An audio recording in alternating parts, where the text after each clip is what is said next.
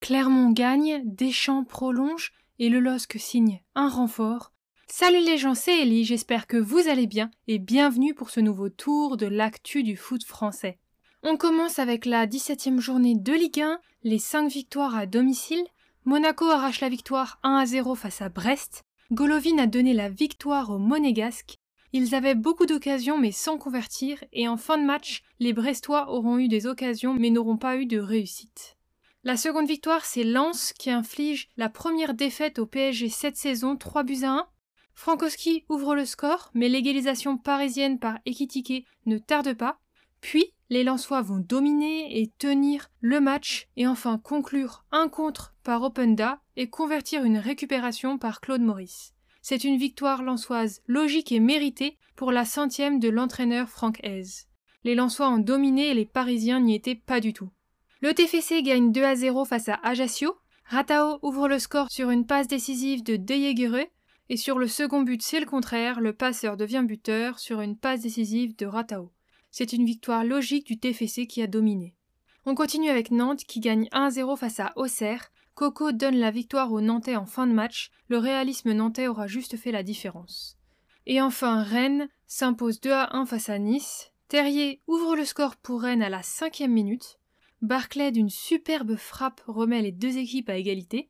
Mais ensuite, malheureusement pour Rennes, Terrier va sortir sur une grave blessure et Bourigeau leur donnera quand même la victoire en fin de match. On continue ensuite avec les quatre victoires à l'extérieur. Tout d'abord Lorient, qui s'impose 2 à 1 face à Angers. Sima a ouvert le score pour Angers sur corner, mais juste après, il va encore une fois marquer sur corner, mais cette fois-ci contre son camp. Il va donc donner l'égalisation à Lorient et l'équipe lorientaise va obtenir la victoire par le but de Lefebvre en fin de match. Dommage, car si Angers avait été plus réaliste, le point du nul était largement envisageable. On continue avec Clermont qui a fait un coup en battant 1 à 0 l'OL par le but de Cham sur penalty. L'OL dominait sans y croire et s'est retrouvé troué dans les dernières minutes du match.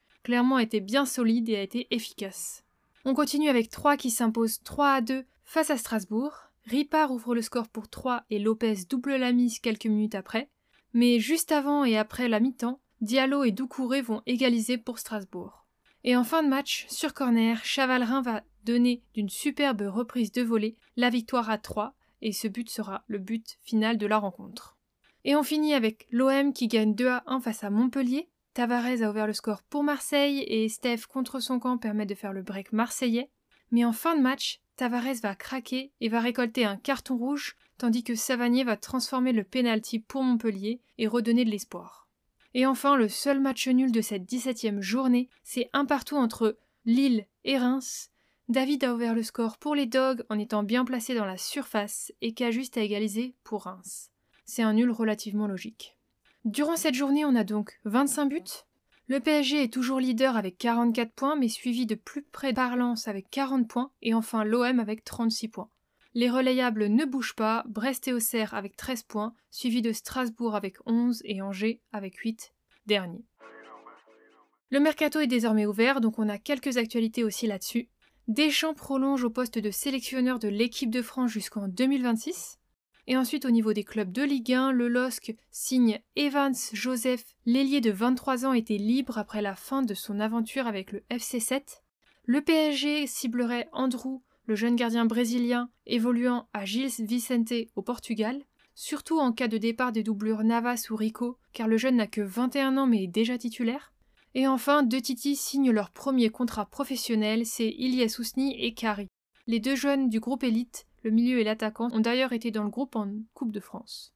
On continue avec l'OM. Oussama Targuelin va rompre son contrat avec l'OM, le milieu devrait ensuite rejoindre le Havre en Ligue 2, et Gerson a quitté le club pour rejoindre Flamengo, il venait déjà de Flamengo et y retourne contre 20 millions d'euros. Il signe 5 ans à Flamengo et espère y retrouver du temps de jeu. Et le jeune défenseur Isaac Touré est prêté à Auxerre jusqu'à la fin de la saison. Il y est prêté sans option d'achat. On continue avec Rennes, qui a vu plusieurs départs. Tout d'abord, Loïc Badé est prêté au FC Séville jusqu'à la fin de la saison.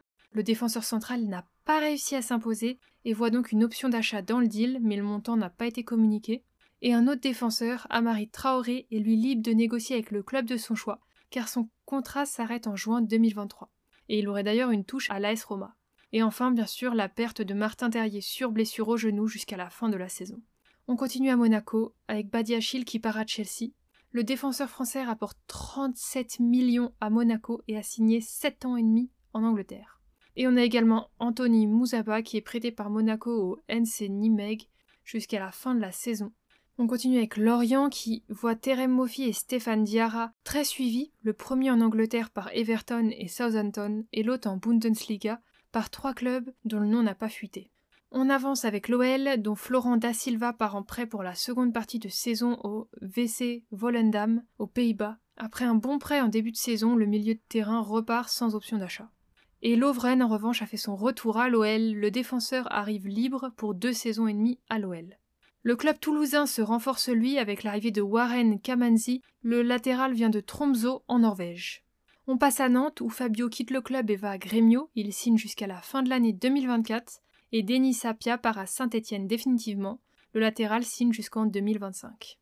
On finit avec Ajaccio, avec Kassim Lassi qui quitte le club et va au Sparta Prague, Brest qui a enfin son nouvel entraîneur Eric Roy qui a signé jusqu'à la fin de la saison, Angers qui a également son nouvel entraîneur Abdel Bouazama et qui voit aussi le départ de Bobichon à Laval, le milieu y a signé jusqu'en 2024. Et enfin, Nice voit le départ de Bambou à Vasco, le défenseur part en prêt avec option d'achat jusqu'à la fin de l'année 2023. Et Casper Dolberg rejoint Offenheim en prêt jusqu'à la fin de la saison. Voilà, c'est tout pour aujourd'hui, on se retrouve bientôt pour toute l'actu du foot français.